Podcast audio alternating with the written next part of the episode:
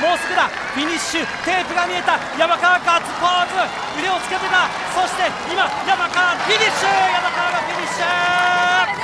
最後は V サイン山川拓磨。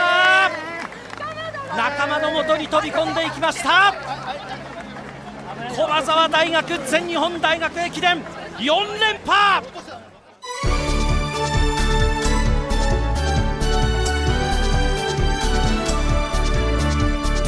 箱根駅伝出場大学応援ラジオ箱根駅伝への道ポッドキャストでも配信中箱根駅伝への道。学生三大駅伝のクライマックス箱根駅伝に向けて奮闘するチームを応援紹介しています。いや駒澤大学が強かったですね。ね。っていう一言なんですが、はいはい。これ本当に前までだと、うん優勝するためには区間1桁、まあ、なおかつ区間5番以内でつなげば優勝できると言われていたんですが、はい。今回の駒澤なんと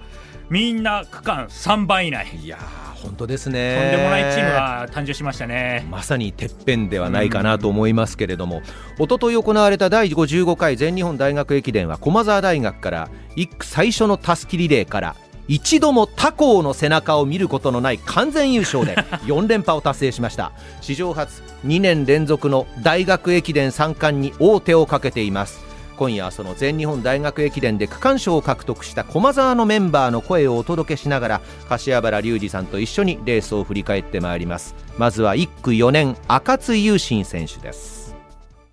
もうメンバーがみんな自分より速い人たちなんで、もうあのこのメンバーなら自分がもうしくじることがなければもう優勝はできるチームだなと自分も確信していたのでその大事な1区を自分で台無しするわけにいかないと思って、まあ、自分にとっても最初で最後の全日本大学駅伝だったのでもうとても緊張しました。レース中になったらもう走り始めたらもう緊張はほとんどなく、もう監督ももう次の2区、3区が啓太と篠原で、もう全然巻き返したりするメンツなので、もう余裕を持って最後上げてくれればいいと言われていたんで、まあ、自分もその通りに走れたと思います。全日本大学駅伝1区区間賞駒澤大学4年赤津選手でした。続いて2区区間賞区間新記録駒澤大学2年佐藤圭太選手です。やはり国際試合を経験して意識というのは高まりましたか？そうですね、まあえー絶対に日本人には負けられないっていう意識が、まあ、またより一層強まったので、まあ今回も絶対日本人学生相手には負けないようにっていう、えー気持ちで臨んだので、まあそれをしっかり、まあ、達成できたのでよかったなと思います。10キロ通過を絶対27分台通過して、区間新を出したいと思ってたんで、まあ、その目標は達成できてよかったですし、まあ、でも30分台まであと2秒ぐらいだったんで、そこはちょっと詰めの甘さが出たのかなと思います。まあ、やっぱ海外選手を見たら、まあ、10キロ、まあ、27分30秒台とかで走る選手もいますし全然自分でもまだまだ勝負できないんでやっぱもうそういったところを自慢目指しているのであんまりこういう結果に満足せずにもっと上を目指していきたいなと思っています。全日本大学駅伝2区11.1キロ31分01秒で区間賞と区間新記録達成。大会 MVP に輝いています。駒澤大学2年佐藤圭太選手でした。いやー駒澤大学の1区の赤津選手、そして佐藤圭太選手は一歩も引くことない走りをしてましたね。はい。赤津選手も1回、早稲田大学の正田選手に抜かされるもの、抜かされるんですけど、もう1回巻き返しての区間賞だったのと、やはりあの、佐藤圭太選手と早稲田大学山口選手がこう先頭行ってたんですが、やっぱり山口選手一歩も前に出さなかったうん。あれが去年とかですね、創価大学葛西選手ですかねが横に並んでちょっとプレッシャーかけてたんですよ。だからちょっと佐藤圭太選手もイライラしてた部分もあったんですが、今回はそれもさせないぐらい。すごいねもう圧倒的に前絶対に出さないぞっていう意思感じましたし、この結果を見るとですね、圧倒的に見えるんですが、2区終了時点では2位の青山学院とは16秒差、3位と、3位の早稲田とは20秒差、4位の東京農業大学とは30秒差。ということで、このあたりは背中が見えていたはずなんですけど、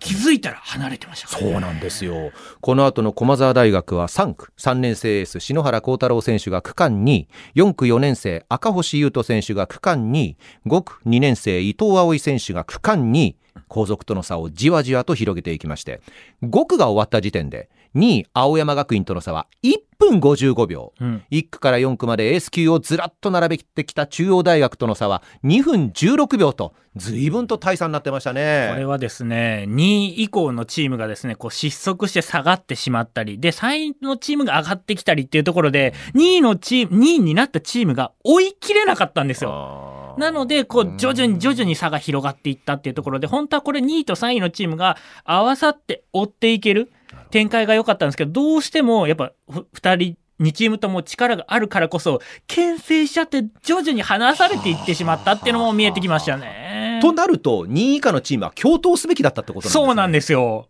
うーんそれが、やっぱり力関係をみんな認めてるがゆえにできなかった。あーそこは一歩引いてますね駒澤に対してね。ね。そして6区区間賞を獲得した駒澤大学4年生安原太陽選手の声をお聞きください。私斉藤和美がレース後にお話を伺いました。ロックのスペシャリストですね。そうですね。3回とも任せていただいたっていうのは本当にありがたいと思っています。狙い通りにでも区間賞を取れたということですか？そうですね。目標の最低限の目標が区間賞で、まあ、区間新を狙うっていう中で、まあ、今回区間新の中でも37分台を切るっていう風な中で目標を決めて自分の中ではやったんですけど、まあ、やはり暑さっていうのもあって、まあ、その中でラストを上げきれなかったっていうのは、まあ、あの自分の中でのこの改善点というか課題点だなっていう風には感じてます。それだけ相当暑かったってことですねそうですね、もうかなり構えて、水分もかなり取って、で給水も取ったんですけど、ラスト3キロでもう本当に暑くて、きつかったです。去年よりもだったあもう全然暑いですね。た。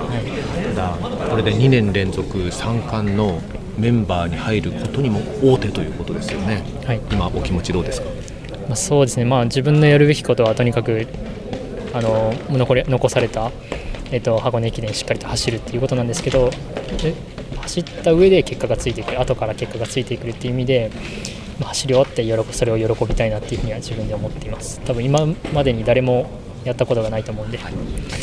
その初めての男になりたいなというふうに思ってます弟さんと一緒に箱根駅伝を走りたいというのはありますか？そうですね、もうかぶるのは今年だけなので、兄弟リレーをしたいっていうのは思います。ただ、かなりあの層が厚いので、頑張ってもらわないといけないですし、自分自身も本当に頑張らないとメンバーで出走できないなっていうふうには感じてます。閉会式のセットを今ばらしてる状態なので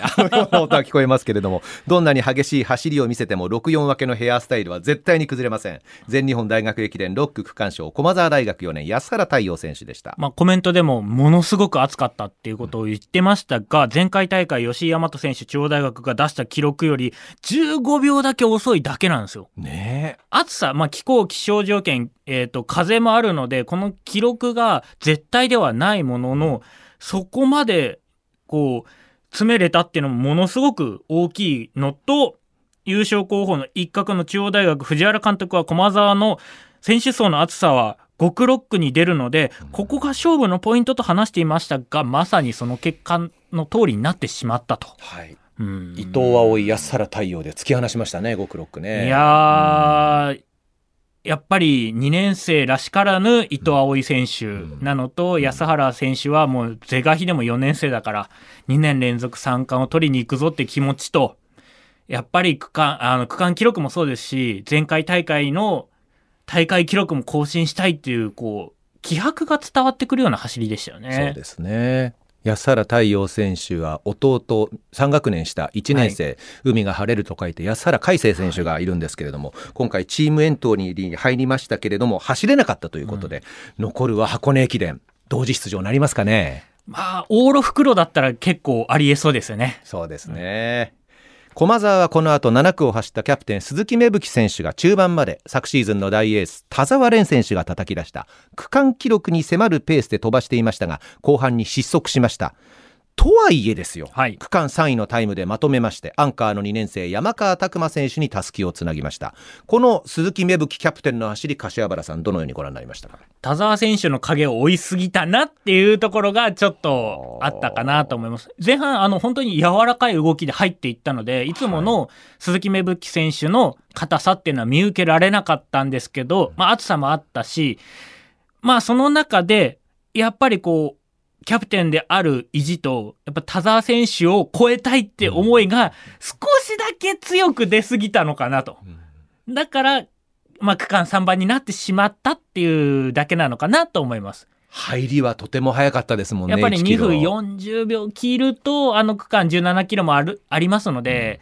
ちょっとオーバーペース。うんで、これがですね、田澤選手が去年とかだと2分45とか40ぐらいで入って、2分50ぐらいで押してってっていうことなので、その点、やっぱりこう、田澤選手を最初から追いかけていってしまったと。どねなので、どちらかというと、後ろにから来る平林選手であったり、湯浅選手の影ではなく、田澤選手の影を追っちゃったんですよね。それでもね、藤田監督のせいだと思います。去年の駒沢を超えようよっていうのは今年の大テーマなんまあそうです。ね。うん、だとしたらやっぱり同じ7区の田澤先輩の影追いますよね。いやー、ねそうなんですけど、なんですかね、こう、一瞬我に返ってもよかったのかななるほど。っていう、そうですね。んもう熱血がありすぎるんで。まあまあまあね。誰かこうブレーキかけてあげるといいのかなっていう。本人反省してるかもしれませんね、その分はね。すごいですね。これだけの優勝で反省する点があるっていうのはね。では、駒澤大学のアンカー、山川拓馬選手の声をお届けしましょう。私、斉藤がお話を伺いました。区間賞を取ってみていかがですか？そうですね、まあ、まあまあ、去年も、まあ、区間賞取らせていただいて、今年もまあ区間賞取れて、まあ嬉しい気持ちもあるんですけど、やっぱり、まあ、今回、区間賞取れた、まあまあ、理由が、まあ、その1区から、まあ、その7区までの、まあ、赤須さんから芽吹さんまでで、まあ、2分以上も、まあ、差を広げてくださったおかげで、まあ、前半すごい、まあ、ゆっくり、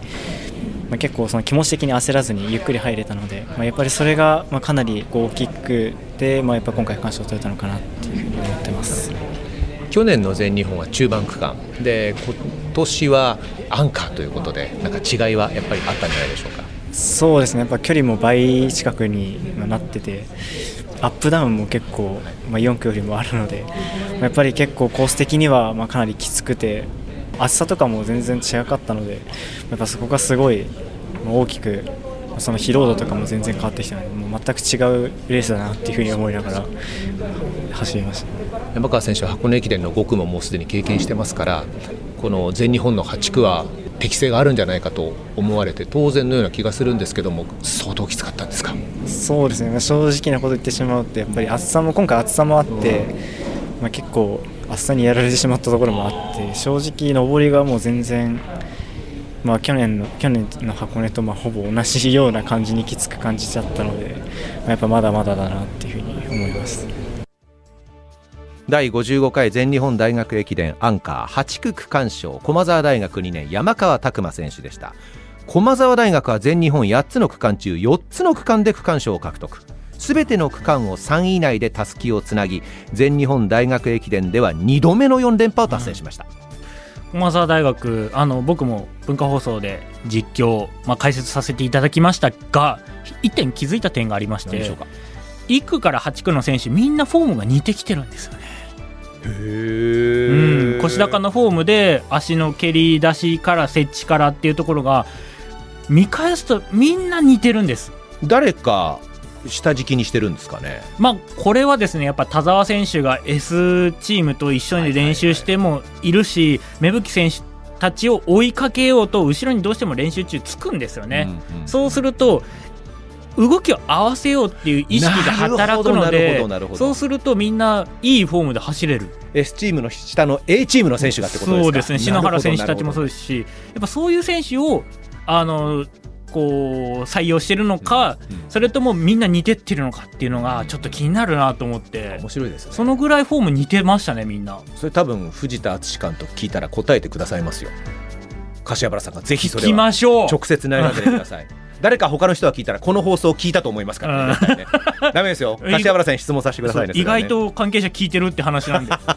よろしくお願いします、はいお願いいたします。箱根駅伝への道今夜駒澤大学の2冠達成を振り返りました。明日は柏原隆二さんと土方秀和選手のスペシャル対談をお届けします